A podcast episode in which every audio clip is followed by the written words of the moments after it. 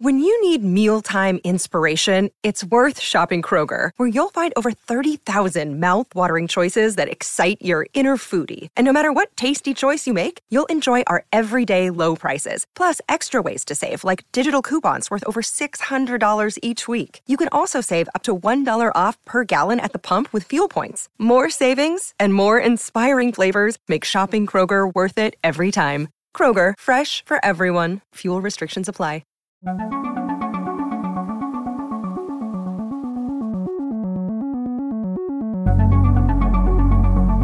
Acreditar em alienígenas, para alguns, passou a ser sinônimo de quem vive olhando para o céu, esperando ser abduzido com um chapeuzinho de papel alumínio na cabeça. Agora, e para quem tem toda uma carreira na ciência, na razão e na pesquisa científica, dizer que vai dedicar a sua vida de uma hora para outra a estudar tais fenômenos, você que se diz cético, passaria a acreditar neles? A vida já demonstrou várias vezes ser uma eterna reviravolta para quem está sempre estudando e aberto a novas opiniões. Experimentar novas visões não significa que você vai abdicar de suas antigas crenças. E é isso que queremos abordar aqui hoje. Grandes ícones da ciência que mudaram de ideia e se tornaram believers no fenômeno ufológico. E a gente vai falar mais sobre eles logo depois da vinheta e a gente já volta.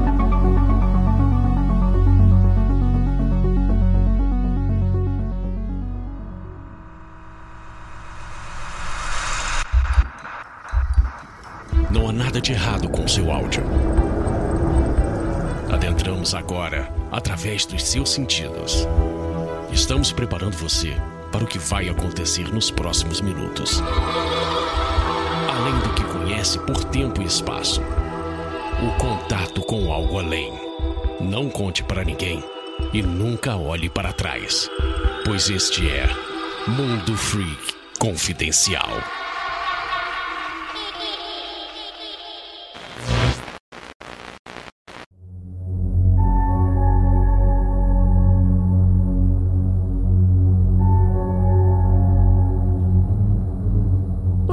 Belas noites, queridos ouvintes. Está começando mais um Mundo Free Confidencial.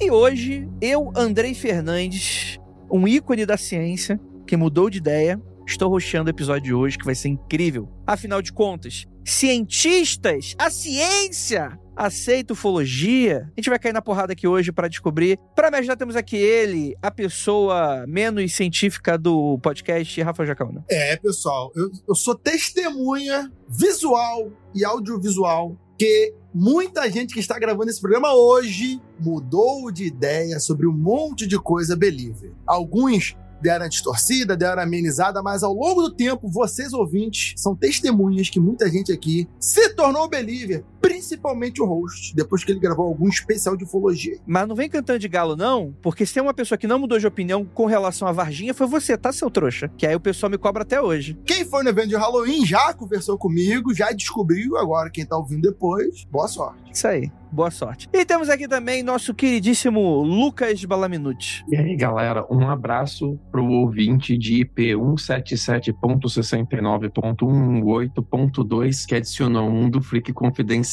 como fonte na Wikipédia no artigo de Casper House.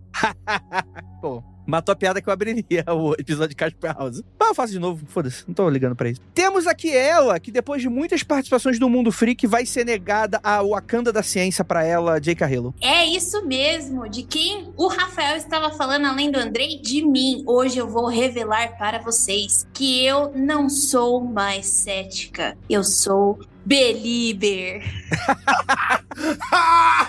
não, aí não. Aí, aí tá pesado. Agora, agora seu nome é Soror J, você tira tarô na Avenida Paulista, vende uns cristais, é isso, né? Então tá bom. Tá cheio de traíra aqui hoje. Porque quando eu criei esse podcast, junto com o Rafael, com a Iri, com a galera, tinha tudo muito bem estabelecido. Quem era o cético, quem era o believer. Parece aquela piada, sabe aquela piada? O bêbado sobe no ônibus. Ah, de um lado só tem corno, no outro só tem isso. E aí o ônibus dá, o piloto fica puto, o ônibus dá uma freada mistura todo mundo. Isso aí é a experiência de, do mundo freak em 2023 a partir de agora, ninguém é de ninguém. Cansei, eu cansei de ser xingada na internet. Olha só. Ai, aquela academicista, ela não pode ir contra o que ela aprendeu na física. Academicista. Eu larguei o osso. Ou seja, ou seja, hater, tem razão. Você pode continuar sendo hater, que vai dar tudo certo e você vai conseguir o que você quer. E, gente, vamos, vamos falar sério aqui. Mas antes da gente falar sobre esses ícones da ciência que mudaram de ideia, se mudaram de ideia, você talvez, se é cético, você pode mudar também. Tem um recadinho pra dar pra você. Seguinte, ouvinte, siga a gente nas nossas redes sociais, arroba Mundo Freak, no Instagram, no TikTok, em tudo quanto que é lugar, e arroba Mundo Freak no Twitter, enquanto aquele picolé de chuchu de peruca não enfiar a mensalidade pra vocês aí, até ele existir. Tamo aí. É, perguntaram, inclusive, essa semana. Sim, estamos no Blue Sky também, arroba Mundo Freak, arroba Andreizila, arroba Magicano, tá tudo lá pra vocês, tá bom? Então é isso, vamos voltar aqui pro papo?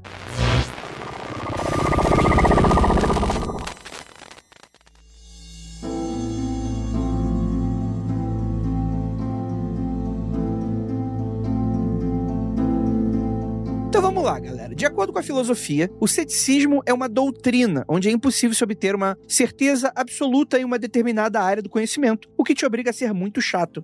Enquanto você tá gravando brincadeira. Eu queria parar aí já, já parar aí, porque aqui é muito interessante ver que a definição de cético tem a ver com o fato de que a verdade é inalcançável. Você não tem como chegar em uma verdade absoluta. E o ceticismo vem como solução para você lidar com esse problema. E é engraçado porque normalmente tanto a galera que se diz cética como a galera que odeia o cético eles fazem isso porque o cético acredita só na ciência e desacredita em tudo que não é ciência. E a ideia é justamente o oposto disso. É que você não tem uma verdade absoluta. Então, como é que você vai fazer? Você vai aos poucos atualizando a sua verdade, a verdade que você tem nesse momento, e refinando ela conforme novas evidências vão aparecendo. Então, o ceticismo é isso, é a constante evolução do que você acredita. É você ir se atualizando conforme novas evidências vão aparecendo. Não é você ficar trancado na mesma ideia para sempre, desacreditando uma parada e acreditando na outra. Então, Lucas, justamente por isso, nem sempre uma pessoa que está pesquisando uma área, ela deixa de ser cética naquela área. Às vezes ela está pesquisando justamente para tentar corroborar o seu ponto, ter um argumento pesquisável sobre por isso que ela continua sendo cética. Então, só porque a pessoa pesquisa alguma coisa não quer dizer que ela passou a acreditar nessa coisa. Pode ser um estudo dela para provar que talvez ela esteja correta, talvez descobrir que ela está errada. Aí tem que ver se o pesquisador ele tá afim de estar aberto ao conhecimento, ele você vai pesquisar uma, uma vertente, né?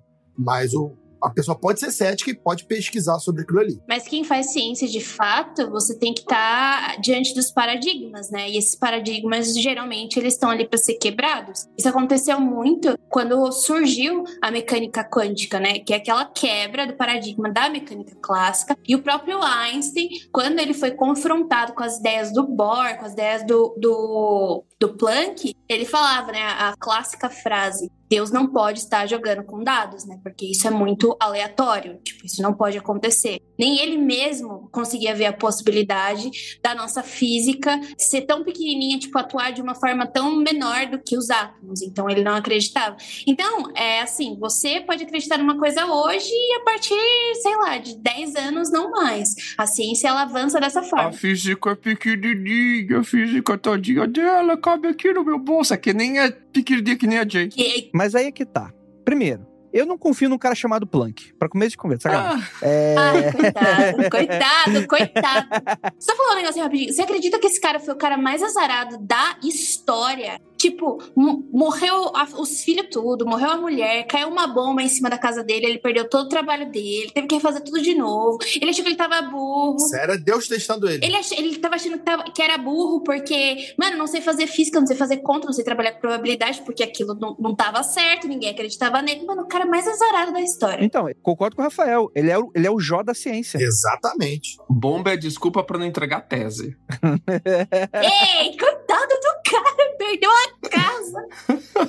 Brincadeira. Mas eu acho interessante abrir com essa discussão logo de cara, porque o, o believer, ele tem a impressão equivocada de que a ciência é aquela parada de só acreditar no que é científico. Enquanto a ciência é a constante evolução do que você acredita. Os papers, eles só são os papers são as pesquisas acadêmicas. Eles só são publicados em revistas acadêmicas notáveis quando eles têm o que a gente chama de contribution, a contribuição. A contribuição é você aprender algo novo ou revisar algo que a gente já acreditava. Você pode ter o, a pesquisa mais robusta com os melhores experimentos, os melhores métodos, tudo genial. Se ela não revisar o nosso conhecimento, não adicionar algo novo ou não revisar algo que a gente acreditava antes para algo diferente, ela não é publicada em revistas sérias, revistas grandes e tal. Tem um monte de revistinha pequena que serve para publicar qualquer bosta. Mas em, em, em, revista séria, revista grande, por exemplo, ela não é publicada. A ciência é a constante dizendo, puta, eu tava errado mês passado. Todo paper que sai é para dizer que o paper passado não está tão certo quanto e constantemente evoluindo.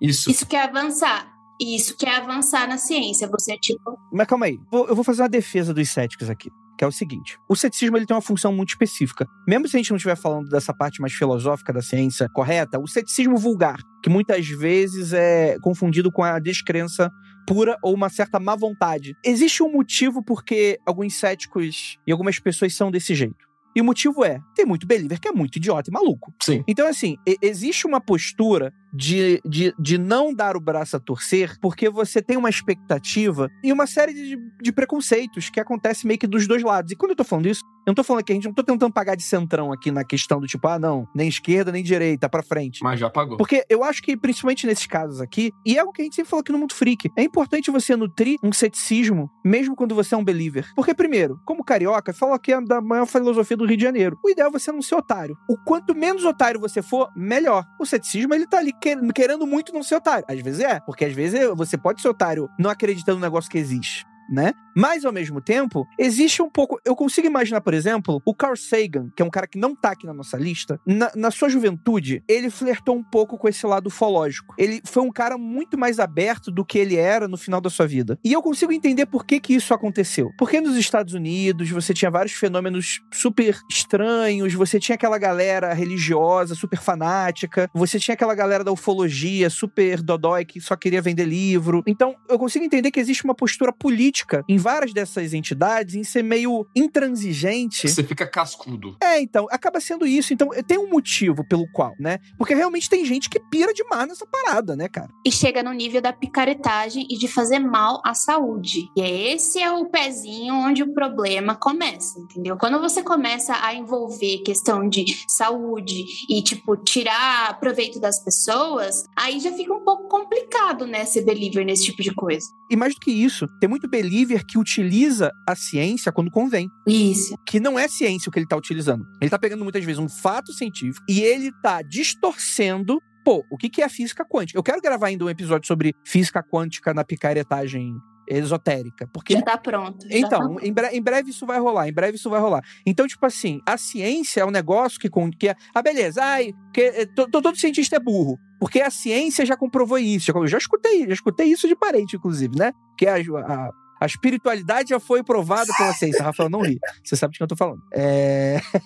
então, assim, é muito complicado, né? Porque a sua postura, quando você tá tentando ser um pouco mais razoável, é você tentar se afastar o máximo possível daquela postura da outra pessoa, porque você sabe que aquilo ali tá errado mesmo. E, que, e você sabe que muita gente que é believer, que às vezes não é nem tão doido, mas às vezes também dá uma abertura demais pra uma galera meio doida, por vários motivos também. Então, existe meio, de fato, uma briga quase ideológica com relação a esses dois polos aí que a gente tá falando, né? Deixa eu dar uma adicionada aqui, junto com, corroborando aqui o André falou que agora eu vou falar pelo os dois, os dois lados, mas com a seguinte parada. O Andrei disse que tem muito believer picareta, mas sabemos aqui que tem muito pseudocientista Porra. Que, que, que, que, que escala pelo lado da ciência, que fala que é professor, fala que é doutor, fala que é a puta que pariu e tá tirando informação do, do Dataku. Então, assim, isso vale muito pros dois lados. Então, como o André disse, não seja otário, não seja um believe otário, não seja um cara cético em tudo que, que também acredita em qualquer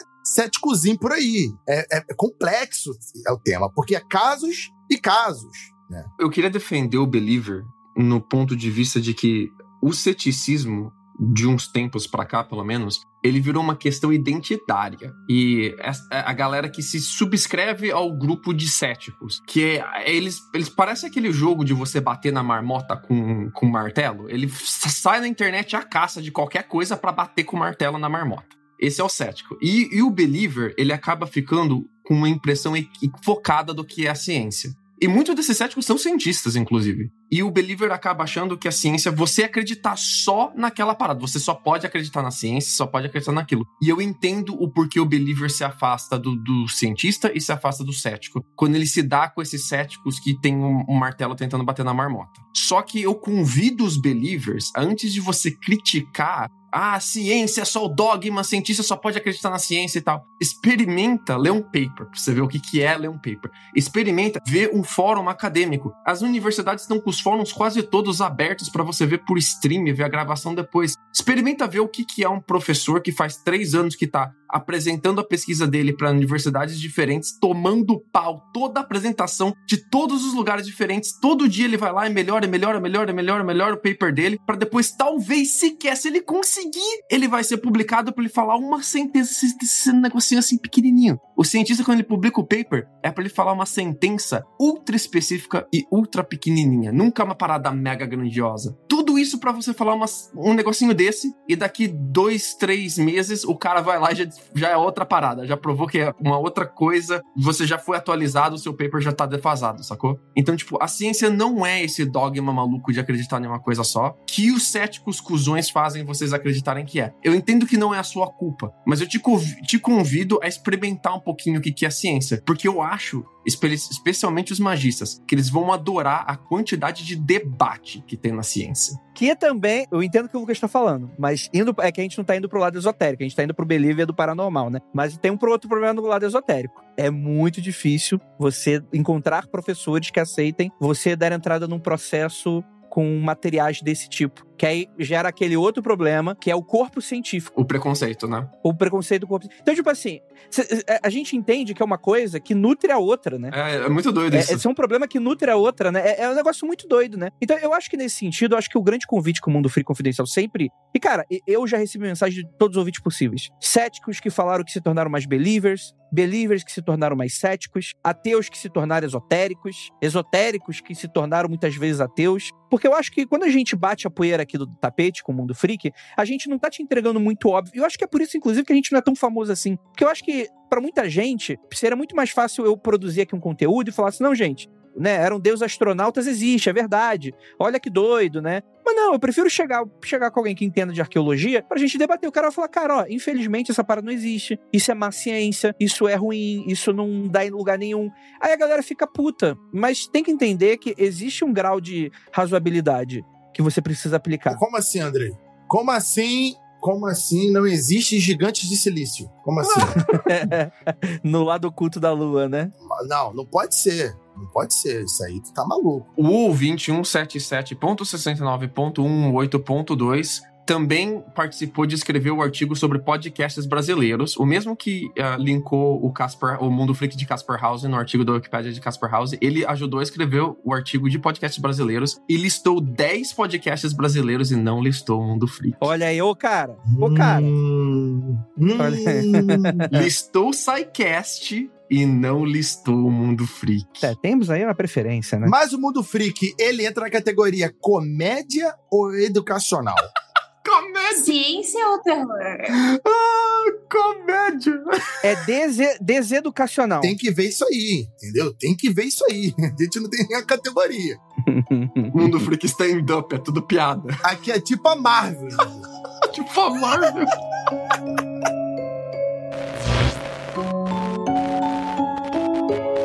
A gente tá abordando muito aqui do, do, fenômeno OVNI, a gente não tá falando aqui de esoterismo, outros tipos de paranormalidade, coisa nesse sentido. Acho que valeria também a gente fazer uma pauta contrária também, né? Grandes believers que se tornaram céticos, porque eles existem também, tem vários deles por aí. E outra coisa nesse sentido é, é que também é um, é, um, é um certo preconceito que as pessoas têm, que é o seguinte: por mais que a gente tenha um pouco desse debate, mas tem muito cientista que é religioso, viu? Pra caralho. E uma coisa não impede a outra. Oh, aqui na, na Unicamp, ó. Cuidado. Assim. Cuidado. Eu não tô mentindo, ó. ela domina a Unicamp. Se quiser vir na minha casa, venha. Eu já, infelizmente, abri algumas salas da Unicamp e tava tendo reunião da. E eu achei que era, tipo, sei lá, uma seita, um bagulho do gênero. Mas vários professores que são muito, muitos bons professores, tá? Porque a gente tem professor que é bom pesquisador e professor que é bom professor. E a galera da é boa, muito boa. Mas tá, tão aí. Não, mas, mas isso aí que vocês estão falando, é, eu acho interessante porque não atrapalha em nada. A pessoa ser muito religiosa, ser muito cética e dar aula de, de uma parada que. Pode atrapalhar, sim. Pode atrapalhar sim. Eu disse que pode, mas eu não disse que atrapalha necessariamente. Não é uma regra. Assim como a pessoa pode não ser nada disso e, enfim, isso é o contrário. Nada disso, Sim, disso total. isso é o contrário. Por exemplo, muita gente fala assim, pô, Jaca, deve ser muito louco uma aula sua de história. Eu falo, por quê? Porque tu acredita em alien. Eu perguntei pra você, tu acha o quê? Que eu abro o Eric Van Braun assim na, pra falar de foguete, nazismo, pra falar do, do de energia vril, é, deuses astronautas? Não, não é isso não. Eu falei, não, não tem nada a ver, pô. Mas, Rafa, ó, dentro da- das empresas que desenvolvem livros didáticos, tem algumas instituições que elas são religiosas. Se você pega esse material e você Ah, é foda. Entendeu? Você trabalha com pessoas dessa forma. Então, tipo, quando a gente fala da educação, de- dessas aulas, sim, a religião ela pode interferir. Só que a, a proposta da sala de aula é ser um lugar neutro que as pessoas, que os alunos possam, se- eles se sentem à vontade e acolhidos com a diversidade de religião, mas não é o que acontece, entendeu? É porque neutro nem, nem só o sabão de lavar louça, né? o lance que eu tô dizendo é que aí seria a política da empresa. É. né? Raramente vai ser uma pessoa. No caso do livro, você tem outras pessoas que revisam, passam por. Então, quando a política é de empresa, ela vai colocar todos os funcionários com a mesma diretriz uma ordem. E aí o livro vai ser produzido com uma intenção. Agora, uma única pessoa produzindo o livro com essa diretriz, quando passar na primeira revisão, vai parar, vai ser cortado, não vai, não vai avançar. Mas isso acontece mais pro PNLD. Quando você vai pro mercado, não é assim que a banda toca, não.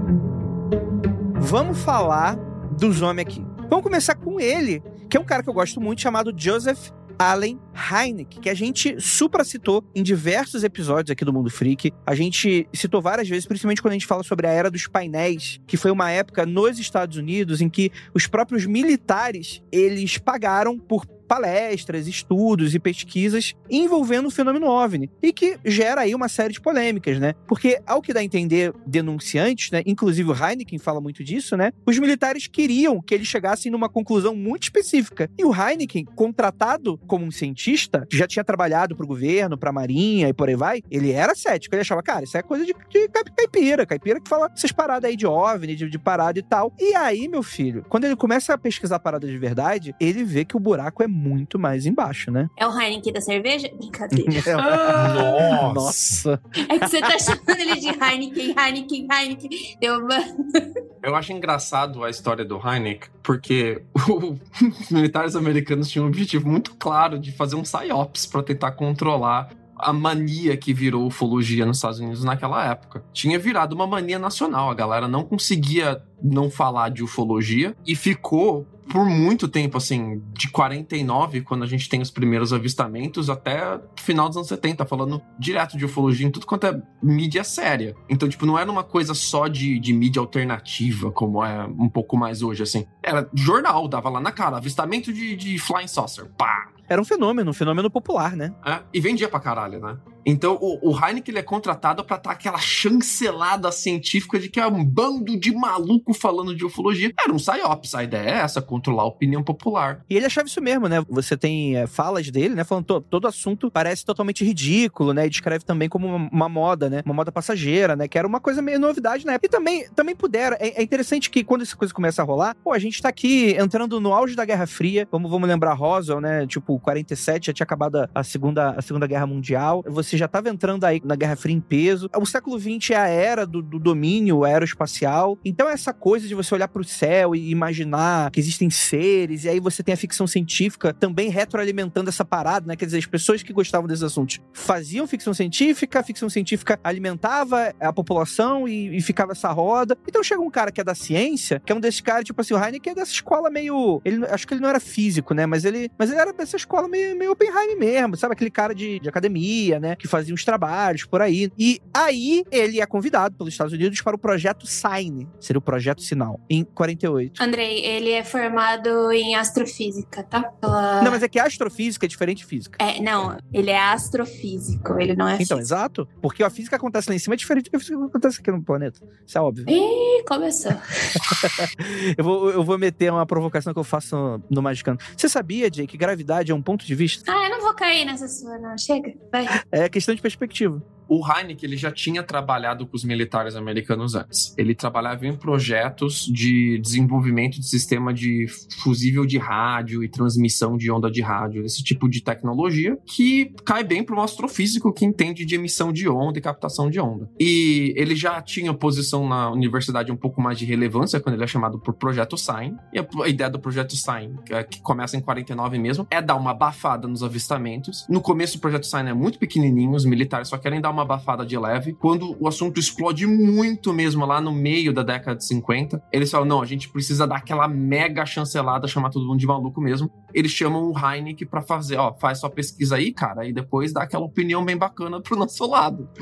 E o Heineken, ele é cientista. O cientista, ele levanta hipóteses, ele vai atrás de metodologia para garantir que ele consiga falsear as hipóteses dele, e foi o que o Heineken fez. Ele levou aquilo super a sério. É, ele começa a ver, né, as testemunhas que tinham dos, dos pilotos, dos militares, e ele começa a ver que tem alguma coisa estranha. Tipo, ele fala assim: olha, gente, vocês negligenciaram aqui várias coisas e não é assim que a banda toca. Então vamos tentar colocar as coisas no trilho e fazer como a ciência faz, né? E a pesquisa dele se resumia a pegar os relatos da galera que chegava, né? Porque você não tinha qualquer tipo de tecnologia que consiga captar da maneira como a gente capta hoje, né? Essas coisas, né? Era também um assunto muito novo. Então a ideia geral, nesse primeiro momento que a gente não entende o que tá acontecendo, é coleta de dados. O que é coleta de dados nessa época? Relato pra caralho. E aí que tá. No- ele lança o livro logo depois, que é depois que ele é demitido do, do Projeto Sign. Não lembro nem se ele é demitido do Projeto Sign, mas eu acho que ele vai ainda pra outro projeto. E aí só depois ele é demitido, né? É que o, pro- o projeto Sign vai virar projeto Blue Book depois. Isso aí, isso aí, perfeito, né?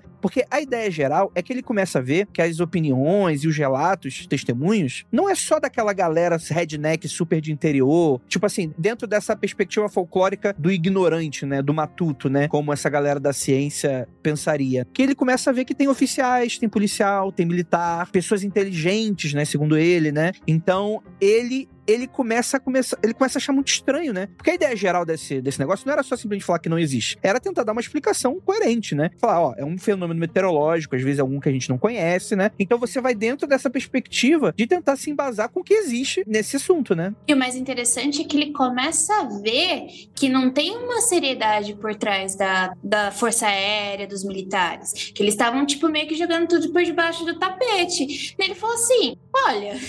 Não é assim que faz as coisas, né? Então, conforme ele vai coletando tudo ali, ele começou a achar que talvez poderia ter alguma coisa realmente por trás disso tudo, né? Eu gosto desse exemplo dele, que eu, eu tenho pra mim, agora eu vou jogar minha opinião aqui, foda-se. Falo mesmo. Que quando o cara é, é- é analista de verdade, cientista de verdade, o cara se preocupa em realmente pesquisar e não ficar taxando tudo tudo de como maluquice, né? Vai ter muita maluquice, mas quando o cara se dispõe a realmente pesquisar, ele vai ficar com umas pulgas atrás da orelha do tamanho de elefante Vai. porque não dá pra responder uma parte significativa das coisas. E aí você começa a se questionar. E eu acho que aí que brilha ah, o cara poder continuar sendo cético, mas mesmo assim começar a dar crédito pra esse tipo de coisa. E aí, eventualmente, deixar de ser cético, mas o cara tem que dispor de um tempo. E aí, muitas vezes, ele não consegue recurso de pesquisa. Então, muita gente se afasta porque não quer perder aquele recurso da bolsa, de estudo. Então, muita gente vai falar: não, para não ganhar nada, eu prefiro nem pesquisar. Porque se pesquisar, eu vou ficar me questionando e aí abre janelas. Aí o cara. né? Então, e eu acho isso muito bom. Eu tenho um exemplo interessante sobre isso, que queria comentar antes de ter esquecido. Lembra que alguns episódios passados eu falei sobre a, o buraco negro que foi ejetado da galáxia e que eu tava super animada? Nossa, vem coisa por aí, os bagulho louco. Nossa, a física vai mudar, tralalá. Bom, descobriram que é uma coisa muito mais simples do que isso. Era simplesmente uma galáxia vista de lado, sem o bojo dela. Daí eles conseguiram achar, tipo, um- um- uma foto, eles conseguiram dados muito parecidos que bateram com o que eles tinham achado pelo Hubble. Então, tipo, é isso, né, gente? É, é- é isso que é fazer ciência, é você se decepcionar, é você achar que vai achar coisa nova e não acha. Então, o que o Heinck fez é exatamente isso. Ele começou a pesquisar, pesquisar, pesquisar, e ele viu que tinha coisa ainda mais dentro do, do governo americano. Não, tem pesquisador científico, cara, que passou a vida toda pra provar uma única tese, uma única teoria, né? Não, não é um negócio fácil mesmo, né? O, o desapontamento da Jay, ele é muito palpável, né, cara? Ai, mano, nossa, eu fiquei tão triste, vocês não têm noção. Eu perdi meu chão essa semana quando eu sou. Mas esse desapontamento da Jay também tem o seguinte: como o Lucas estava falando sobre papers e coisa e tal, a disputa na academia ela é feroz. Oh? pessoal só não dá tiro porque não tem fuzil. E às vezes tem, então cuidado. Então, assim, muitas vezes as pessoas estão numa corrida desenfreada para publicar alguma coisa, e aí ele quer publicar um fantástico, um incrível. E aí, depois de duas semanas, um mês, aquilo ali já, já os dados são revisados, são peneirados, e mais o cara publicou. E isso, para o pesquisador, tem uma importância ser publicado. Independente se depois de um mês, uma semana, um ano ele vai ser desbancado. Então, muitas vezes, se pegam dados ainda imaturos, digamos assim, e se publicam. Porque tá, tá bom, a pesquisa tá boa, mas não deu nem tempo dessa pesquisa, dessas informações serem feitas direito. Mas o cara precisa, ele precisa publicar. Porque a academia quer isso. Para ter doutorado, tem que ter paper, tem É. que ter uma obrigatória. Então, isso é foda. Então, eu não, eu não ponho nem culpa nos caras. É gente, né? É gente, tipo, é política. Uma das grandes críticas que os próprios acadêmicos têm à ciência hoje, e que eu acho muito engraçado que os believers não têm essa crítica, porque eles não entendem direito como funciona dentro. Ih, chamou de burro. Eu sei, você believer, que eu escuto o Mundo Freak, eu sei que você entende. Eu tô falando dos outros que não entendem, fique tranquilo. Saiu bem. Mas essa é uma das grandes críticas, essa corrida a ter número de publicação, porque você mede os pesquisadores por número de publicação e por número de citação. Você combina essas métricas, fazer métricas de relevância e tal. É, e é- isso cria essa corrida desenfreada, né? E você tá tendo uma maré de papers em retração agora por causa disso muito grande. Toda área tem uma época de papers em retração muito grande. A psicologia passou por um- uma época bem forte no começo dos anos 2000 de retração de paper. E retração é quando, tipo, o pesquisador é obrigado a se humilhar e dizer pra todo mundo: eu errei. O que eu disse não, não é que, tipo, acreditávamos nisso e, foi, e fomos atualizados depois. O que eu disse é porcaria mesmo. E é muito humilhante pra um pesquisador fazer isso e tá rolando bastante por causa dessa corrida desenfreada. E é uma crítica mega válida à ciência. Mas o que eu acho muito interessante do Heineken em específico é que no começo, o que foi mudando, foi plantando a sementinha do believer nele, foi a autoridade do militar É, é isso aí. ele é muito dessa questão de autoridades. E ele só foi começar a mudar a opinião dele quando um asa da Força Aérea Americana, que ele não diz quem é, que é um. Você imagina que um asa da Força Aérea Americana, ele é treinado para identificar a olho nu, naquela velocidade de jato de caça, alvos e, e que tipo de alvos são. E o cara falando, eu não sei que tipo de alvo é esse, e é um objeto que voa, não é uma estrela, não é reflexo, não é fenômeno da estratosfera, é um alvo e eu não sei Piloto experiente, né? Que em teoria sabe o que, que é, né? é, e o Heineken falou, pô, isso daqui é uma autoridade e eu acredito em autoridades. É engraçado que es- essa crença em autoridade, que é uma coisa mega cética, né? É o que plantou a semente de believer nele. Passa 5, 6 anos, o projeto Sign vai virar projeto Grudge. Aí o Heineken, ele já tá quase full believer. Ele já não só acha que existe um fenômeno ufológico acontecendo real, como ele acha que existem vários. Ele fala, não tem como uma causa só explicar tudo isso de fenômeno. Deve estar tá acontecendo um monte de coisa diferente. Que eu acho que é o principal erro do Believer, né? Que o Believer, ele tenta fazer uma espécie de teoria de tudo, em que tudo faça sentido dentro de uma lógica intrínseca. Então, por que que tem 50 seres com biologia completamente diferente? Ah, é porque no, no planeta Terra tem um livro, é, vou publicar aqui o livro das 50 espécies de alienígenas. Quando, na verdade, é um fenômeno que pode nem ser alienígena, pode nem ser... E o Heineken é interessante, porque ele, como cientista, ele fala, cara, não tem como eu falar o que é sem ter evidência. Então é muito cedo pra gente falar qualquer coisa, que é o erro principal dos believers, né? Que é já chegar de cara, não, é um extraterrestre, veio de outro planeta, veio de Vênus, veio de Plutão, que foi algo que depois vai sendo mudado e a galera esquece, né? Que na década de 60 a pessoa acreditava mesmo que vinha um venusiano pra cá, pra Terra, né? Agora virou outra parada, virou uma coisa para fora da galáxia, né? Então, e aí, só que a galera esquece que eu acho que dá muita abertura pra teoria da conspiração. Porque essa, essa, coisa que a gente tá falando, tipo, do Heineken, ele acreditar mesmo nas autoridades é quando ele vê que as, autor as próprias autoridades, elas não estão ligando para isso, né? Então a gente tem um cara da Força Aérea dizendo que tal coisa existe, que ele viu, mas daí a gente tem, tipo, o governo americano falando, ó, não, esquece isso aí, deixa pra lá. É óbvio que ele vai implantar teorias da conspiração na cabeça dele. Eu mesma plantaria, porque, tipo, pô, por que que estão me negando isso? Isso? Por que, que não estão dando atenção a isso? Cara, isso que o Andrei falou, Jay, é, é muito da, da teoria de tudo, sabe? O, o Believer... Eu ia falar, ele falou assim, o Believer acredita. Eu falei assim, mas a gente também tá tentando achar teorias de tudo. O Believer ele tá fazendo a mesma coisa que, que, o, que o cientista, quer criar teoria de tudo, quer fazer unificação de tudo que é cético, de tudo que é believer, é tudo alien, é tudo anjo, é tudo demônio, é alien, demônio numa coisa só, é, é siriano, é ET. É o que que é? Então o believer, é, o, be, o believer, né, tem muita gente que eu conheço que acredita que são mais de uma coisa, então não, quer unificar, mas o que mais tem no YouTube e no TikTok, então, nossa senhora, a galera afirmando que tudo é a mesma coisa, né? Documentário novo da Netflix até diz ali que um dos primeiros episódios que é tudo é, é alienígena. Né? O cara resume toda a espiritualidade, alienígena, ET, tudo numa coisa só. É alien cara afirma isso categoricamente. Deixa eu só dar uma explicada nessa teoria de tudo para não ficar solto e não vir alguém me xingar, porque eu tenho certeza que vai vir alguém me xingar. Essa teoria de tudo que a gente tá tentando resolver aí, na verdade, é um problema que a gente tem entre a relatividade geral e a mecânica quântica. São duas coisas que elas não são compatíveis entre si. É um grande problema que a gente tem na ciência. E daí vem a teoria das cordas, mais para frente a teoria das supercordas. A teoria das cordas ela foi ganhando upgrades até se tornar a teoria de tudo, né? Tem o livro do Stephen Hawking que é bem legal, mas também tem o Universo Elegante que explica um pouco sobre isso, sobre a teoria das cordas e dos problemas que a gente enfrentou na ciência. Então essa teoria de tudo seria para unificar duas partes da física que elas funcionam muito bem separadas. Mas quando a gente vai falar delas juntas, por exemplo, num buraco negro massivo, as coisas se complicam um pouco. Então é nessa parte que a gente está tentando unificar as coisas. Mas eu acho que é diferente do que o Andrei estava tentando falar de que você dá uma explicação que ela é muito simples e ela faz tudo se é. encaixar, é. né? Tipo, não é isso que a ciência está fazendo. Então, mas aí é que tá. Eu, eu, eu, elaborei uma tese que talvez não seja nem minha, talvez eu esteja copiando de alguém, mas enfim, né? Foda-se. Tô na internet e gravando um podcast. Hoje em dia não significa mais nada. Tem um, um filme que o Tom DeLonge, eu acho que ele escreveu e produziu, que ele vai ser, vai ser lançado agora final de outubro ou início de novembro, chamado The Others. Que o papo que rola é o seguinte, é um filme de ficção, mas o que rola de papo dos bastidores é o seguinte, Tom DeLonge, que é esse cara, né, que é artista, né, e que ele virou uma das, das celebridades representativas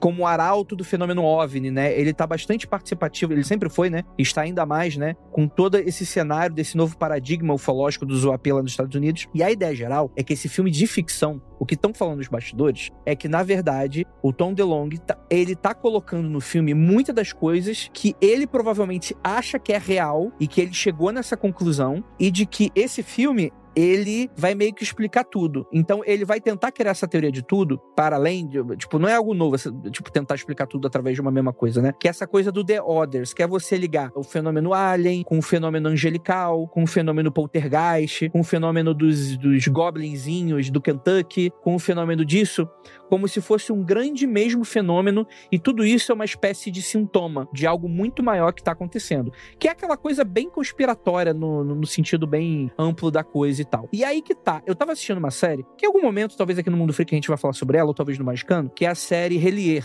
Que é de um canal chamado Planet Weird, que é tipo um mundo freak, até parecido o nome, né? Que é um, é um canal é, gringo, né? Inclusive, tipo assim, é um cara e uma mina, tipo, é bem eu e a Ira, assim. É muito engraçado. E, cara, a série é um festival de maluquice sem tamanho. E é aí que eu formulei essa teoria. Os cientistas, ele tem o método científico, que é uma série de etapas que uma certa proposta precisa levar para que aquele conhecimento, vamos dizer assim, seja reconhecido com uma certa seriedade, né? Então você vai ter revisão por pares, você vai ter um nível de evidências que seja reproduzível, dentro de um local controlado, né? Que é aquela coisa do tipo, cara, vamos deixar esse fenômeno mais pelado possível, a ponto de a gente conseguir reproduzir em um ambiente completamente estéreo e da maneira como a gente quiser. E quando isso acontece, isso significa que a partir de agora isso vira ciência, porque é um fenômeno que agora é, compreensível. Isso é um método científico. É, é bem resumo, tá? E de maneira bem vulgar. Provavelmente o Lucas e a Jay vão conseguir explicar isso muito melhor que eu. Mas os believers, eles têm um método também. E o nome desse método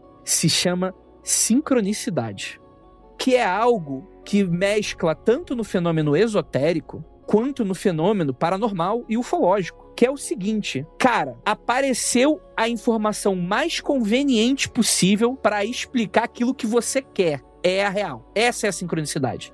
Que é o quê? É o tarô. E eu, eu sou believer do tarô, né? Mas o que, que é o tarô? é você tá lá, você vai tirar umas cartinhas, em algum ponto aquilo ali vai mexer no seu inconsciente, no seu consciente, e você vai partir por uma certa reavaliação da sua vida a partir daquele plano. E isso vai permitir com que você, às vezes, consiga melhorar diversos aspectos da sua vida, né? Uma parada meio terapêutica. E aqui eu não tô querendo vender que é uma que é substituir psicologia, qualquer coisa nesse sentido, né? Mas é como se fosse uma, uma espécie de vou olhar uma situação em, ângulos diferentes. Isso, de certa forma, vai arejar minhas ideias e coisas nesse sentido. Eu tô sendo aqui, eu não tô indo pra, um, pra, um, pra uma explicação metafísica, mas eu até acredito que existe também uma metafísica da coisa, mas não cabe aqui no podcast agora essa minha explicação. Que é basicamente isso. Vai aparecer uma carta ali que vai falar, cara, eu tenho certeza que essa carta fala da minha sogra. Por quê? Tudo, qualquer carta que sai, vai falar com você. Porque é assim que funciona o horóscopo também. É assim que funciona a astrologia. Nossa, isso é muito ariano da minha parte. Sim, seu filho da puta. Você tem todas as características de todos os signos. Só que você vai olhar para um muito específico. Você vai descartar aquilo que não serve e vai reconhecer aquilo que serve. E apesar de eu achar que isso tem uma série de problemáticas que isso acaba dando, a sincronicidade é um fenômeno muito belo, porque fala sobre como que a gente é humano, como que, como que a gente, como da natureza humana, a gente meio que rouba no jogo pra gente mesmo. Em diversas situações, inclusive dentro do, universo dos céticos, isso também acontece, né? Isso dentro de, de, de, uma, de situações de academia, do seu trabalho, do seu relacionamento, isso vai acontecer. Você vai criar histórias histórias, heróis e vilões, você vai criar narrativas, fazer com, ligar esses pontos de uma maneira que convenientemente aquilo vai explicar uma situação da sua vida e você vai ficar tranquilo com relação àquilo. Uma injustiça que aconteceu com você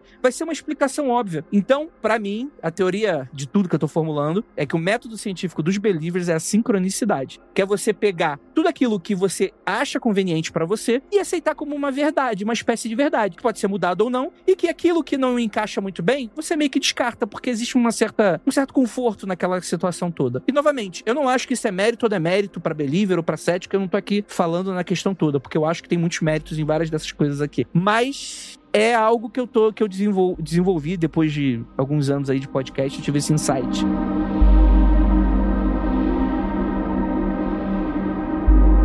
Esse fenômeno que o André chamou de sincronicidade, ele um dos pilares da ciência é você identificar os vieses humanos no seu método de análise e você colocar controles explícitos que lidem com esses vieses. Um dos grandes vieses que todo mundo tem, eu tenho, você tem, todo mundo tem, é a gente ter muita dificuldade de diferenciar o que é provável do que eu quero que seja verdade. O nosso cérebro, ele, ele joga esse jogo com a gente de quanto mais você quer que seja verdade, mais você acha provável que é. E esses dois conceitos não estão necessariamente alinhados. Às vezes você não quer que algo seja verdade, mas ela é muito provável que seja. E a gente é, tem uma dificuldade muito grande de aceitar isso, cara. Eu tomei esse baque logo quando eu entreguei o meu projeto de mestrado. A minha orientadora virou pra mim e falou assim: você sabe que você tá querendo reinventar a roda, né? Tipo, isso aqui é óbvio que isso já existe, que era a gente não utiliza referências de mulheres dentro da ficção científica para dar, tipo, ah, você quer usar um livro de ficção científica em sala de aula? Não, a gente não vai usar um livro escrito por mulher, a gente vai usar as imóveis, a gente vai usar Arthur C. Clarke, tipo,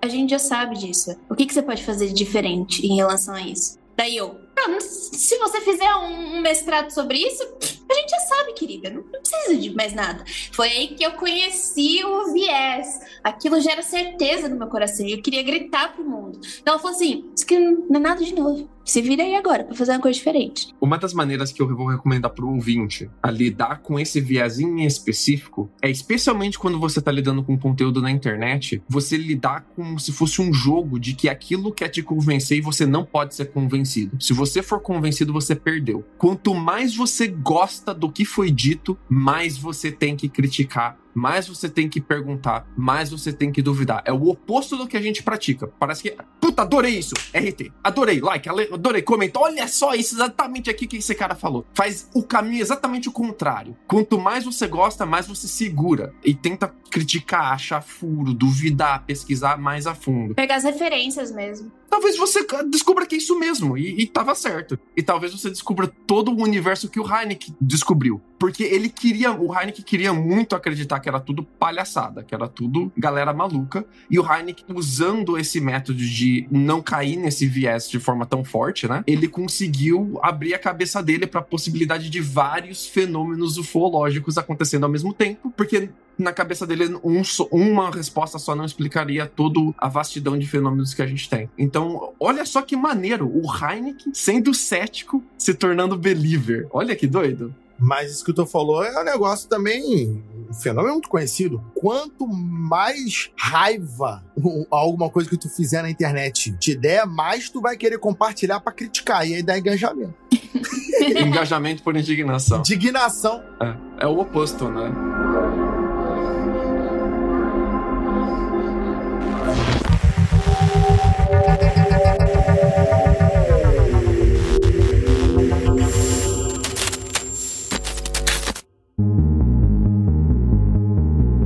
Vou falar do próximo ícone da ciência e justamente fazer uma pequena refação do que eu falei até então. A gente vai falar aqui do John E. Mack, que ele foi um cara bastante interessante, né? Um psiquiatra que ganhou inclusive um prêmio Pulitzer, ficou conhecido como um dos principais pesquisadores da psicologia entre suicídio entre adolescentes, né? Principalmente durante a, a, constante ameaça de aniquilação nuclear durante a Guerra Fria, nesse sentido. Que aí existe todo esse debate, né? Que hoje em dia no Twitter, é aquelas discussões que existem no Twitter, né? Se, psiquiatria, se psiquiatria, não, psiquiatria até que não, mas tipo, se psicologia é ciência ou não, né? Aquela coisa que sempre volta naquela questão. E eu queria fazer uma refação. O método científico que eu falei aqui como uma descrição, ele serve para ciências exatas, tá? Mas ciências humanas passam por outros tipos de métodos, né? Então você não tem como você reproduzir um ambiente esterilizado, sei lá, a queda de Roma, saca? Então assim, você passa nas ciências humanas por outros métodos, inclusive economia é ciência humana, tá, gente? Você não consegue reproduzir todos os fenômenos culturais, políticos e temporais e regionais do mesmo povo. Dá, dá para fazer. Existe, existe experimentação controlada em ciências humanas também. Dá para fazer. Não, tudo bem, dá para fazer, mas isso não é da mesma forma que é, por exemplo, um cálculo na física, por exemplo, né? Não, exato, é. E assim, diferentes áreas do conhecimento, diferentes métodos, não tem problema nenhum, né, galera? Sim, perfeito. É, galera, história é ciência, pelo amor de Deus. É, e não é psicologia, tá, André? É psicanálise, pelo amor de Deus, senão os psicólogos não, vão... sim, tudo bem, tudo bem. Ah, tá, vão correr atrás de você. Ah, não, tem, tem, tem psico, é tudo doido, bicho. Isso aí, brincadeira, brincadeira, brincadeira. Eu gosto de chamar o John Mack da nossa Scully, que foi literalmente convencida pelo, pelo Mulder, né? Porque Scully também veio lá da, da física, da medicina,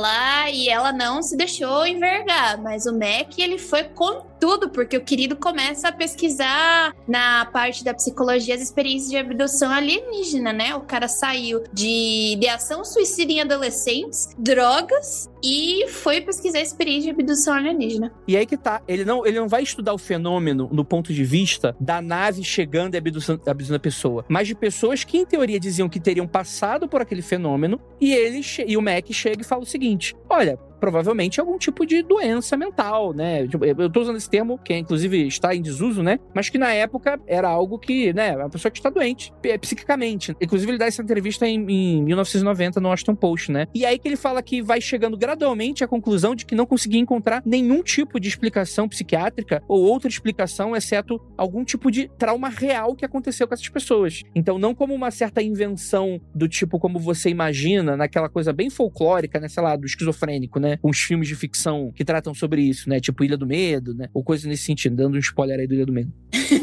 Mas a ideia é que, de fato, ele encontra evidências de que essas pessoas passaram por alguma coisa e a gente não sabe exatamente o que foi. Eu vou contar uma coisa que aconteceu comigo, que foi, tipo, recentemente eu fui diagnosticada com um transtorno de estresse pós-traumático, né? E eu achava que o meu corpo estava sucumbindo e que eu estava morrendo de verdade. Que, tipo, você. As pessoas falam, mas cada um tem a sua, a sua experiência, né? Diferente. E daí, quando me falaram que era isso, eu falei assim. Então é assim que as pessoas, tipo, que passam por traumas, é isso? Que a química do corpo delas funciona e acontece? E eu falo assim, gente, isso é muito surreal, porque você ouvir falar é uma coisa, agora você experimentar aquilo é muito, tipo, sabe? Eu às vezes, eu às vezes acho que às vezes a pessoa passar por isso, ela começar a acreditar nessas coisas porque ela sentiu e ela não soube explicar, sabe? No caso do Mac, ele era muito bom de identificar qual era o caminho que levava as pessoas, aos, especialmente jovens, ao suicídio e ao abuso de drogas pesadas. E, e ele fez um trabalho muito legal de, de trilhar exatamente, de, forma mais sistemática, assim, quais que são as pessoas vulneráveis, quais são as vulnerabilidades dela, como essas vulnerabilidades funcionam. Um trabalho muito legal, assim. E ele chegou nesses traumas que ele não conseguia explicar e os sistemas que ele foi desenvolvendo não funcionavam. Então não era só a questão de, pô, será que essa pessoa passou por um trauma mesmo? Ele conseguia, na cabeça dele, bater o martelo e dizer sim, elas passaram pelo trauma sim. E,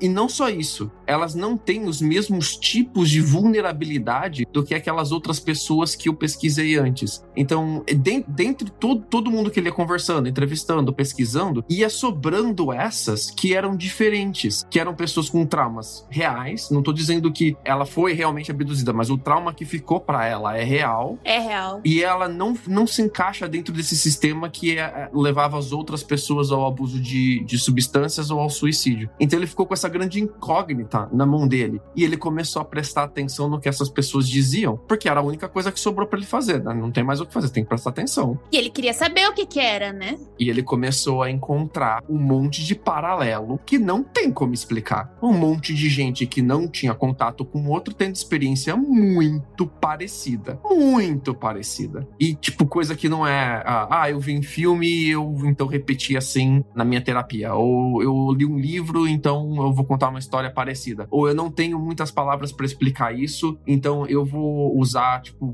comparações. Não, são, são descrições objetivas em paralelo muito parecidas. E isso destruiu o ceticismo do Mac. Ele se tornou um grande believer. Olha como são as coisas, né? Uma das coisas que eu mais ouvi nesse programa programa aqui de Lucas Balaminuti. Sempre que tinha relato de abdução e coisa do tipo, era. Ah, que nessa época aí tinham lançado um filme. E aí todo mundo, todo mundo dava a mesma explicação. É válido, inclusive, mas o Lucas falar exatamente esse tipo de argumento que o, o cientista pensava e ele analisava se podia ser ou não, é bem interessante, é bem interessante. Não, tudo bem, mas, mas, mas isso aí também não é completa loucura, né? Porque, de fato, os relatos ufológicos, eles mudaram até esteticamente é alinhado com a cultura com a cultura folclórica dessa parada, né? Não, eu não disse que esse posicionamento é totalmente errado. Como eu disse, isso é válido sim, porque realmente as pessoas mudam o, o, as coisas de acordo com o que ela tem contato ali e tal. Mas como o Lucas falou, o pesquisador viu que talvez não fosse isso só. Teria alguma coisa além. E o interessante é que a gente tá falando de um médico, né? A gente não tá falando de um físico, astrofísico, nem nada. Então a gente tá indo por outra, outra vertente pra gente chegar em, em alienígenas, né? É ele estudando traumas, ele estudando pessoas, ele indo pelo viés da psicologia pra ver o que, que tava acontecendo de errado com as pessoas. Então existia o trauma, mas que trauma que era esse? E vai pesquisando e daí chega em alienígenas. E assim, não foi de graça que ele fez isso. Não é que ele foi, fez isso e Harvard abraçou ele. o Mac era um tenure professor. O tenure professor, ele não pode ser demitido por qualquer coisa. Ele tem estabilidade. A liberdade total, estabilidade total e liberdade total para seguir qualquer linha que ele queira e ele não precisa, a não ser que ele queira, queira ganhar prêmios, queira ganhar bônus, esse tipo de coisa, queira ganhar cargos mais altos e tal. Ele não precisa precisa ficar batendo o número de publicação se ele não quiser. Ele pode entrar de cabeça no assunto e só sair com o resultado 10 anos depois, que a não ser que o, o chefe do departamento dele queira muito encher o saco dele. Normalmente você dá o tenure pra pessoa para que ela tenha essa liberdade. Ele tinha o tenure e ele usou o tenure dele para pesquisar casos de abdução. E a Harvard fez algo que ela nunca tinha feito na história centenária dela que abriu uma investigação em cima de um tenure sobre o tópico que ele estava pesquisando. Porque rolava suspeita de que ele estaria cometendo não só falta de profissionalidade, né, mas falta de ética. O comitê de ética foi atrás dele para ver se ele não, talvez não está lidando com pessoas vulneráveis, pessoas que têm problemas sérios, levando o que essas pessoas têm a dizer a sério dessa forma, não estaria piorando a situação delas, por exemplo. Deixa eu te perguntar uma coisa, Lucas. Hum. Boa parte das faculdades americanas particulares tem investimento públicos, correto? Uma parte delas. Aqui nos Estados Unidos, você fala? Sim. Todas as universidades americanas têm investimento público em algum nível. Pois é.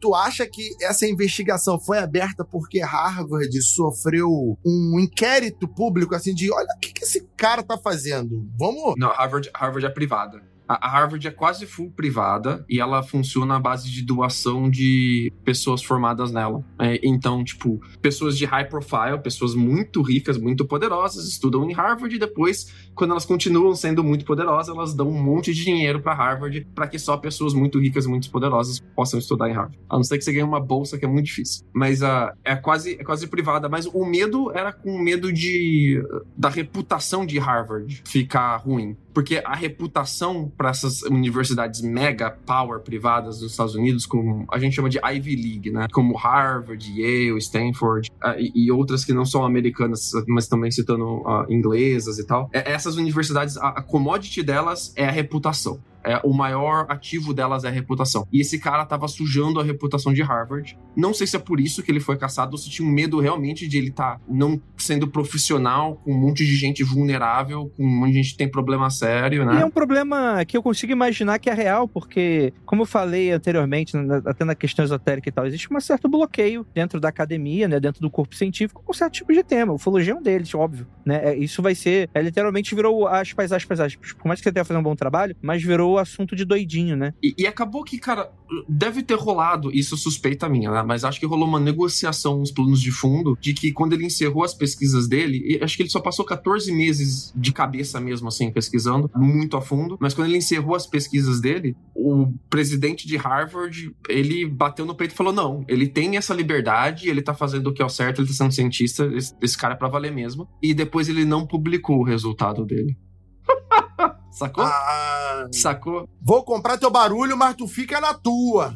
Tu não pode publicar isso. Tem dois trabalhos dele que ficaram sem ser publicados, que a galera ficou esperando, né? Isso depois que ele já tinha escrito os livros Passport to the Cosmos, Human Transformation Alien Encounters, seria Passaporte para os Cosmos, Transformação Humana em Encontros com Alienígenas. Ele já tinha escrito Abdução, Encontros de Humanos com Aliens. Ele já tinha escrito Príncipe da Desórdia, uh, da Desordem também. Outros, assim, sobre conflitos humanos que tem a ver com isso. Mas o que a galera realmente queria era o When Worldviews Collide, a Paradigm Passion Play. Que é, era, um, era uma peça, mais ou menos, uma peça barra artigo sobre a Harvard investigando ele. E ficou sem sair isso daí. E, tipo, eu acho muito, muito legal que a barganha dele foi: se vocês não pararem de encher meu saco, eu vou publicar essa peça de teatro e eu vou sujar todo mundo. Vocês me sujam, eu sujo vocês, vai todo mundo rodar junto. Eu gosto dessa estratégia. Eu acho que o Rafael errou a conspiração. A conspiração não é perseguição acadêmica. A perseguição foi que ele morreu aos 74 anos, atropelado quando chegou perto demais da verdade.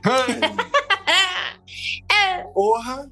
Demorou, hein? Demorar pra levar esse. É, ele, ele, acabou, infelizmente, sendo, sendo morto por um, um, motorista bêbado, né? Ele foi atingido, né? Triste, triste a situação, né? Que ele parecia um cara bacana, aparentemente. Mas é claro que não tem nenhuma evidência que sustente a teoria da conspiração, mas é uma boa brincadeira aí pra, pra galera que curte essas porra.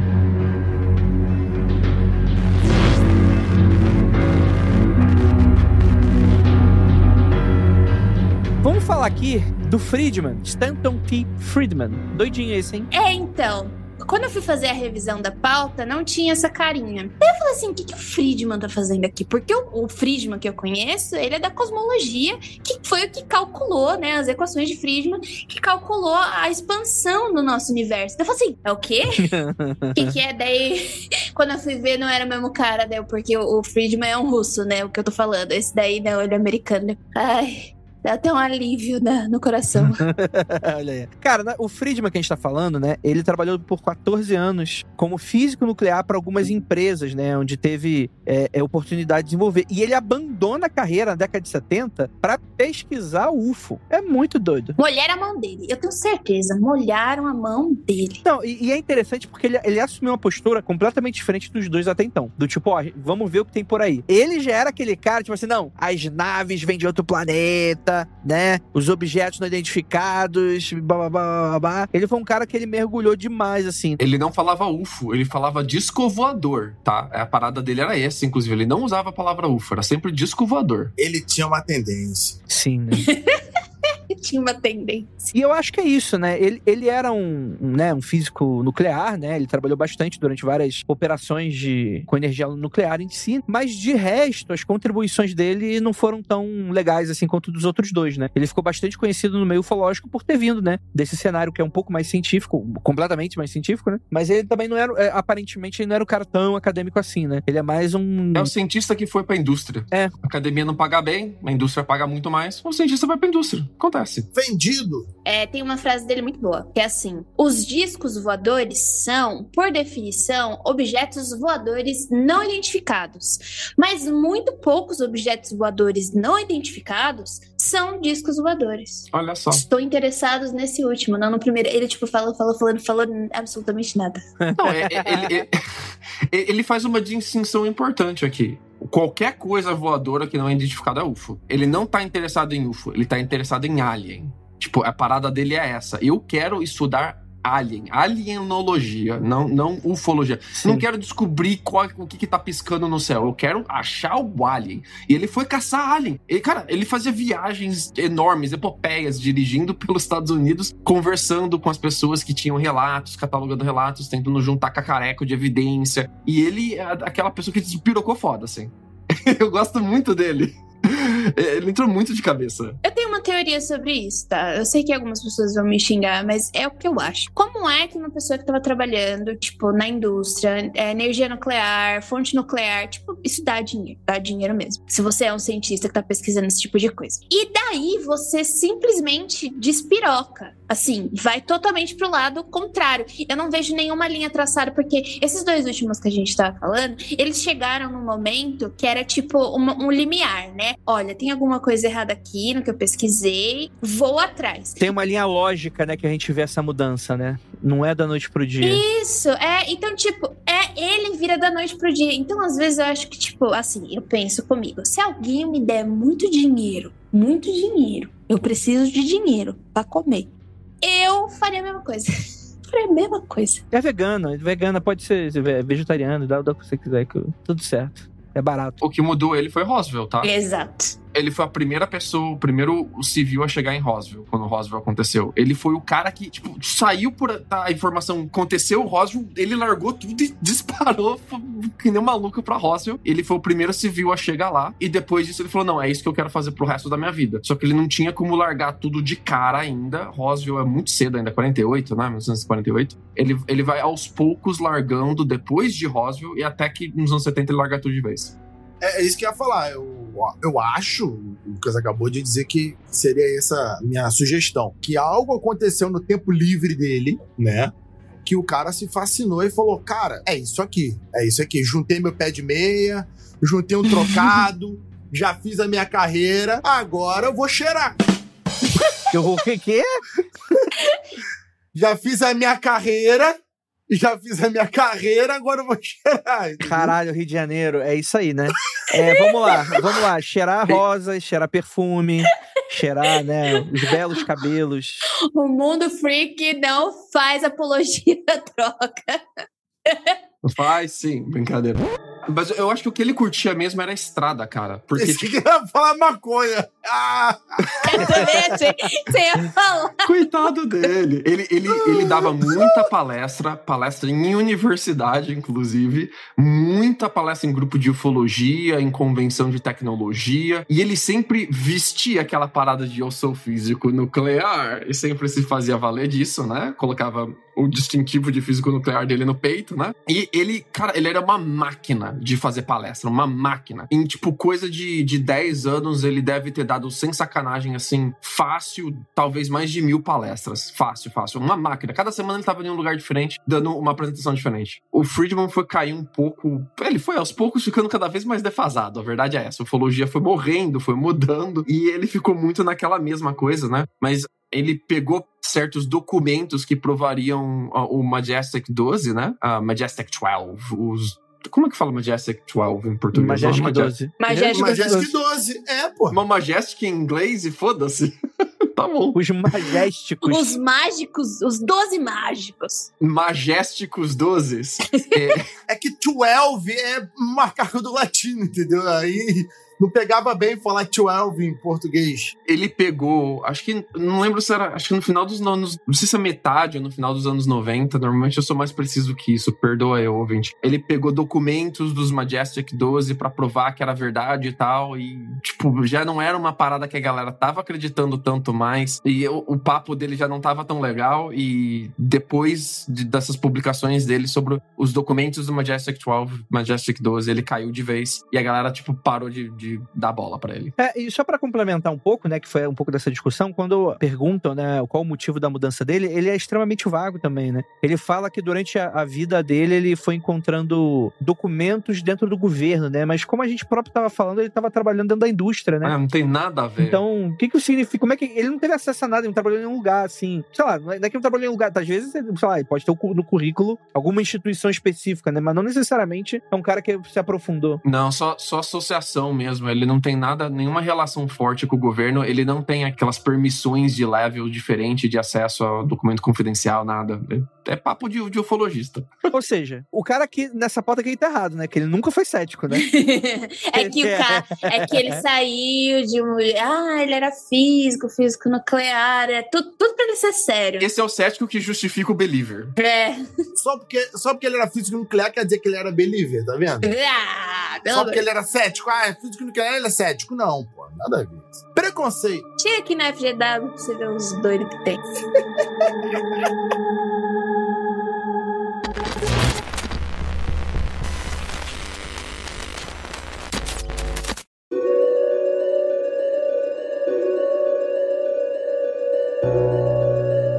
Vamos falar também de uma autoridade que ficou bastante famosa ultimamente. Porque a gente tá falando da década de 60, 70.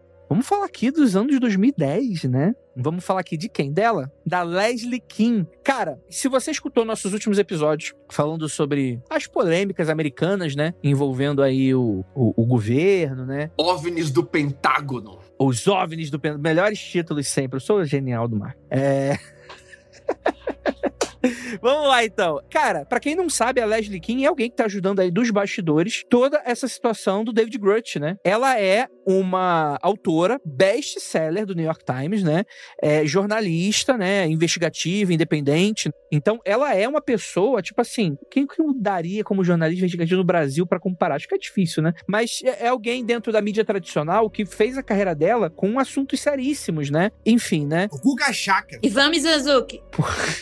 ela não tem um cabelo de Guga Chakra, né? Então vai ficar aí essa referência aí. E a, a ideia é que ela é autora de um livro chamado UFO, Journal Pilots and Government Official Go on the Records, de 2010. Que foi esse o livro que foi best-seller, né? E o livro ajudou ela a produzir um documentário pro History Channel chamado Secret Access, UFOs and the Record, baseado no livro que também apareceu em vários outros documentários. A ideia geral é que aquela grande investigação do vazamento de 2017 que a gente sempre cita nesses episódios, de ufologia do Pentágono, do David Grush, etc., a gente sempre começa. Começa com o vazamento dos vídeos em um artigo pro New York Times. É de coautoria da Leslie King, junto com outros malandros aqui, né? Então, ela depois sai do New York Times. Talvez o New York Times não, não tava aceitando muito esse tipo de, de matéria, né? E por aí vai, né? Em 2007, 10 anos antes desse, dessa liberação aí, o cineasta documentarista americano James Fox, que a gente vai citar daqui a pouco, organizou aí uma grande conferência de, de imprensa internacional em Washington DC sobre investigações oficiais sobre OVNIs, né? E o interesse eh, da Kim, né, surge quando ela estava trabalhando uma estação de rádio em 99 como produtora, apresentadora, quando ela recebe relatório de um colega da França sobre OVNI. E aí isso muda a vida dela para sempre, que ela começa a falar, ou oh, talvez essa coisa aqui seja real, talvez enxergar por uma perspectiva para longe da cultura americana, né, dessa coisa meio cética e believer, talvez tenha alguma coisa por aí, né? E a ideia é que era um, um documento que seria praticamente uma confissão da existência do, do, do fenômeno dos objetos voadores não identificados, né? E aí, enfim, foi então que se abriu um processo de instituição sobre a lei da liberdade de informação, que é um processo,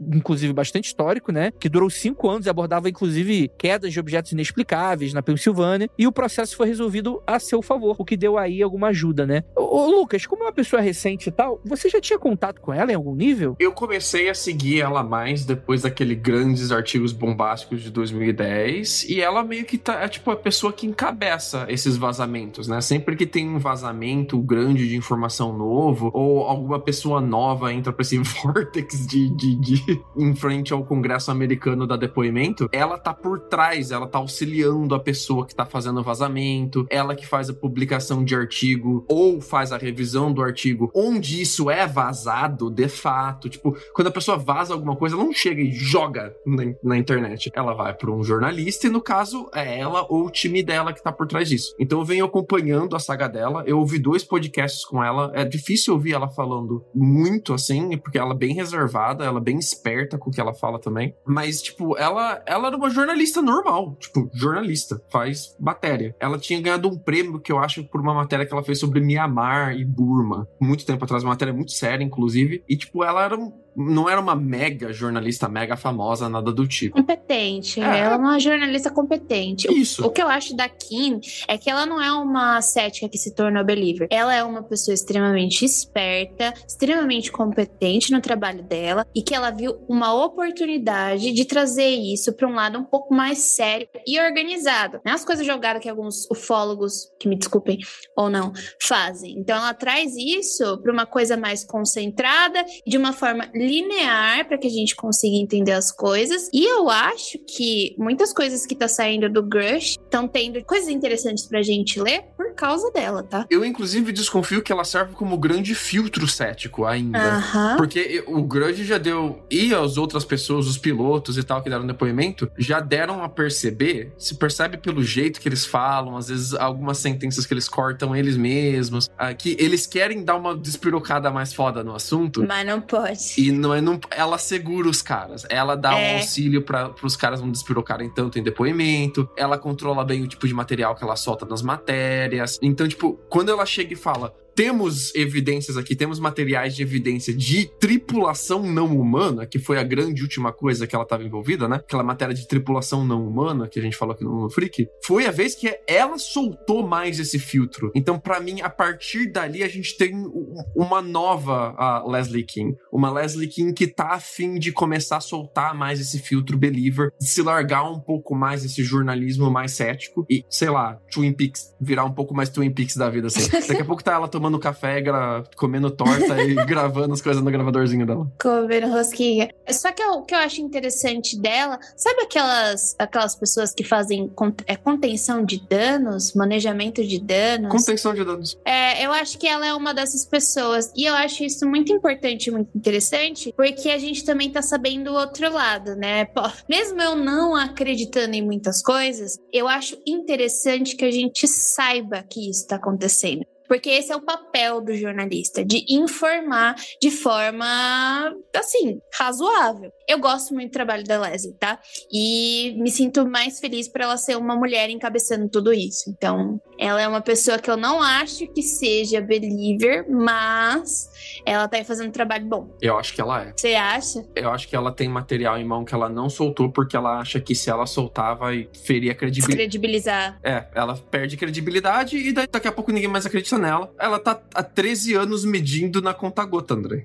É que eu acho que ela é esperta só. Ela viu uma oportunidade, ela agarrou essa oportunidade e ela tá fazendo o trabalho dela em cima nessa oportunidade. Concordo com a Jay, porque se ela tem um material, então ela não tá sendo cética. Ela tem alguma parada que ela sabe É. que ela falou, cara, a realidade na verdade é essa. E eu vou fazer disso a minha vida daqui pra frente. Tipo, a vida dela é só isso agora, né? Ela não é mais jornalista generalista como ela era no New York Times, né? Ela, tipo, o papo dela é só esse agora. Então, tipo, ela tá 13 anos medindo quem que vai ser a testemunha, quem que vai ser, qual que vai ser o material liberado, indo de conta a gota, conta a gota, descobrindo os caras. E eu acho que tem um monte de cara que ela deve ter filtrado, que queria, que queria, que é militar, que queria dar depoimento. Ela falou, puta, se a gente joga esse cara, a gente perde todo esse avanço que a gente fez. É, da BO. eu acho que não, não só ela, tá? O time dela é mais que ela, mas também por causa dela, a gente tá no ponto que chegou de seriedade do Congresso americano, tendo que ouvir os caras cada vez mais por causa desse trabalho muito sério dela. Então, tipo, ela, ela é believer nesse É que tem uma nível. parada.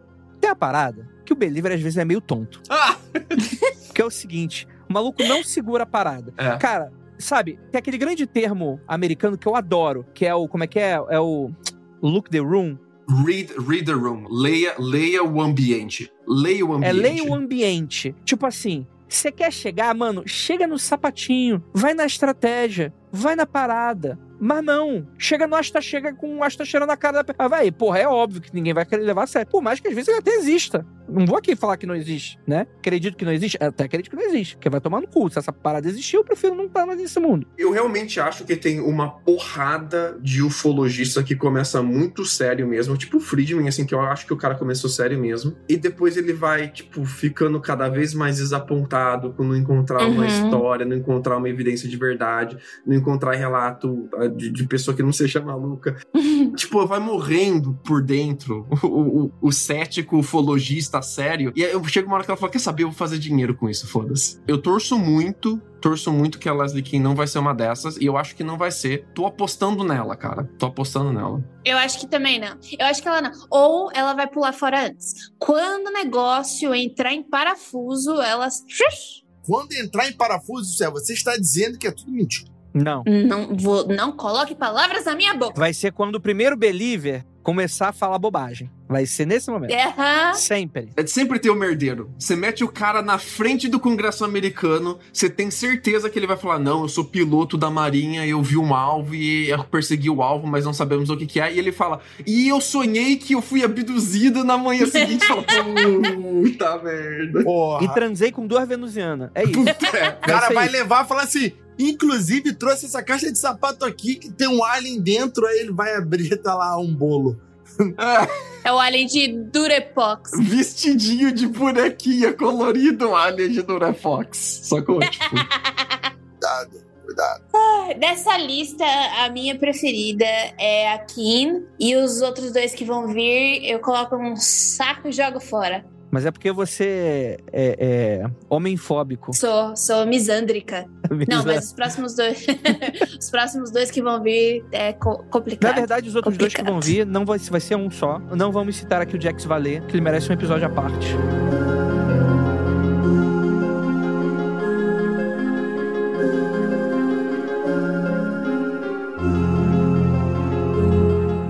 Falar aqui do cara que eu acho que é uma grande. Eu nem acho que ele era cético antes, na verdade, né? Porque eu acho que é meio compl- complicado, mas eu, eu acho que é uma oportunidade da gente falar dele aqui, porque a gente tá sempre citando ele como paralelo. Vou dedicar esse finalzinho do podcast pra falar do James Fox. E, gente, é James Fox. Ele é branco, não é o Jamie Fox, que é o ator preto. Ator maravilhoso. Sim, aquele gostoso. A gente tá falando aqui do cineasta, escritor, diretor e produtor, né, James Fox, que ele tem um trabalho super maneiro de documentarista, que inclusive ele ficou bastante conhecido aqui no Brasil pelo documentário que ele fez sobre Varginha, Moments of Contact, que inclusive vi hoje, antes da gravação desse episódio. Eu não acho que ele é um documentário surpreendente, porque eu acho que aquilo ali é muito maneiro pro americano é. Que não entende nada fora do umbigo dele. Pra gente, 90% do documentário são informações que a maioria das pessoas que se interessam por isso e são entusiastas já sabiam. E eu acho que o grande momento do, do, do documentário, que é o final, é divertido, que é o cara ameaçando todo mundo de bala e o gringo sem entender o que, que o cara tá falando, achando que tá arrasando assim, e o cara ameaçando todo mundo de meter bala. Sem querer puxar a sardinha pra gente, mas o mundo freak duplo de, de Varginha é bem mais legal do que esse documentário. Ah, não, sim, sim, mas a gente se aprofunda bastante, né, na, na, no cenário, né? Sem falar que a gente é daqui da região, né? Então acaba ficando mais. Mas como iniciativa para levar o Brasil, Brasil pro gringo, eu acho, acho legal, assim. O que, que foi isso? Foi eu só no sapatinho, agora é Brasil e o que que tá rolando? Samba, samba, futebol e Varginha. Vamos lá, galera. Exatamente. Eu quero, quero Varginha. Varginha tem que tomar lugar aí do carnaval. Tenho, eu vou defender essa. Vamos lá, James Fox, né? Ele, como a gente citou anteriormente com a questão da Leslie King, é alguém que tá trabalhando com ela desde 2007. Então, eles estão trabalhando juntos. James Fox com uma postura mais believer e a James King, por mais que a gente fique meio na dúvida, mas com uma postura mais cética. Ou pelo menos. É difícil falar mais profissional, porque dá a entender que o James Fox não seria profissional, mas enfim, né? Que é um parece ser, realmente ser uma contraparte um do outro nesse, nesse cenário, né? E o James Fox, ele tem aí uma série de documentários super interessantes. Inclusive, ele tem com orgulho uma carta emoldurada do próprio Steven Spielberg. Para quem não sabe, o, o cineasta e diretor do filme ET, Contatos Imediatos de Terceiro Grau, ele é um aficionado por ufologia. Inclusive, no, no Contatos Imediatos de Terceiro Grau, ele contratou um consultor de ufologia para fazer o filme, né? O Spielberg, ele foi produtor de grandes séries com temática ufológica. Ele é pirado nessa parada, né? Essa carta fala, fala mais ou menos que espero que o governo algum dia revele as origens verdadeiras e naturais dos OVNIs. Taking, a série de TV de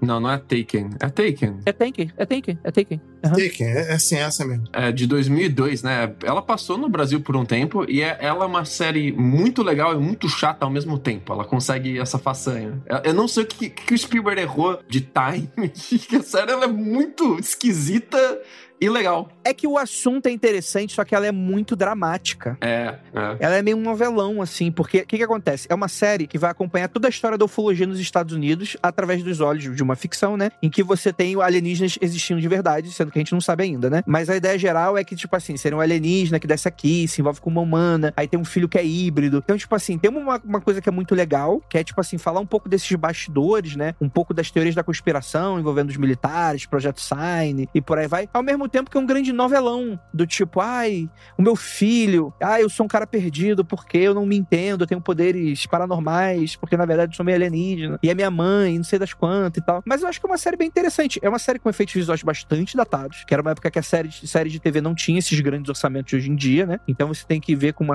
uma, uma certa um distanciamento histórico, né? Na época era legal. Ah, sim, sim. Pô, tem uma cena lá do ZT Grey ali nas paredes. Sabe uma coisa que eu nunca assisti? Contatos Imediatos de Terceiro Grau. É do Spielberg, né? Bom demais. Onde? É legal, é legal. Uhum. É muito legal. Coloquei aqui pra assistir, é. E esse Taken também. E sabe o que é interessante? O, informação. Aqui tem conteúdo. Um, um, cara foi, chegou pro Spielberg e falou assim: pô, você sabia que o contato imediato de terceiro grau seria seu pai e sua mãe conversando? Aí ele olhou, hã? O cara, porque sua mãe, se eu não me engano, a mãe dele era, era musicista e o pai era cientista, ou o contrário. E aí ele olha e fala: Cara, eu nunca tinha reparado nisso. o próprio cara.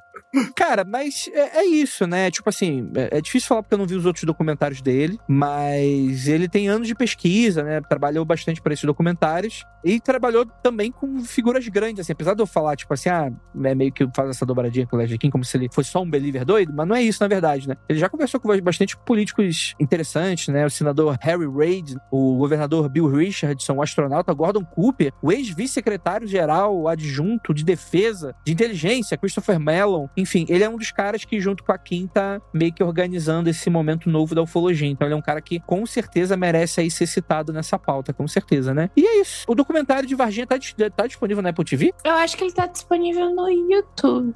Não, no YouTube eu tenho certeza. Não, pra aluguel, então. É, isso. Ah, não, tá, tá sim, tá Apple, Apple TV, só que é aluguel, tá, gente? R$14,90 pra ver o filme. Existe a desconfiança de que aquele maluco bilionário que vende módulos da Estação Espacial pra NASA... Bigelow? O Bigelow tá em contato com o James Fox em 2023, porque o James Fox ficou tweetando sobre o Bigelow. Isso. Faz um tempo isso já. Ele ficou um tempo tweetando bastante sobre o Bigelow, então parece que os dois tinham algum projeto junto, alguma coisa assim. O Bigelow tem tá todas, cara, em todas. Eu tenho... Não, calma aí, calma aí, calma aí. Tá até arrepiado agora. Eu tenho uma fofoca disso aí, mas não posso falar no ar. Tem que esperar terminar de gravar. Ah, oh, ele e o, e o, e o Valer são best friends forever. Ah, eu não aguento valer, velho. Caralho, do nada. Você não gosta cara. dele? Caraca, por quê? Ai, não. É francês? Só porque é francês? Não, só porque ele é um grande chato. Muito chato.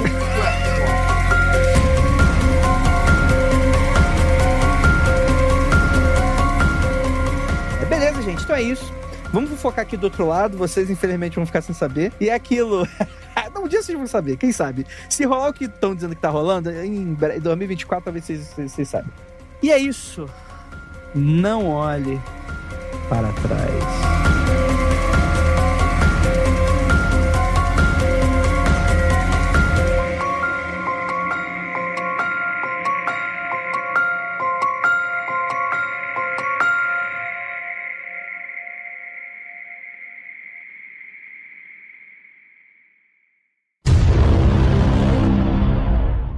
Eu quero, eu quero Varginha. Varginha tem que tomar lugar aí do carnaval. Tenho, eu vou defender essa. Que susto, pensei que ia vir a piada. Eu quero Varginha. Duplo sentido, Andrei. Você... Ah, tá não bom. garoteia, não. Uma hora dessa. 11 da noite, Rafael. Me, me ajuda aí. Pelo amor de Deus.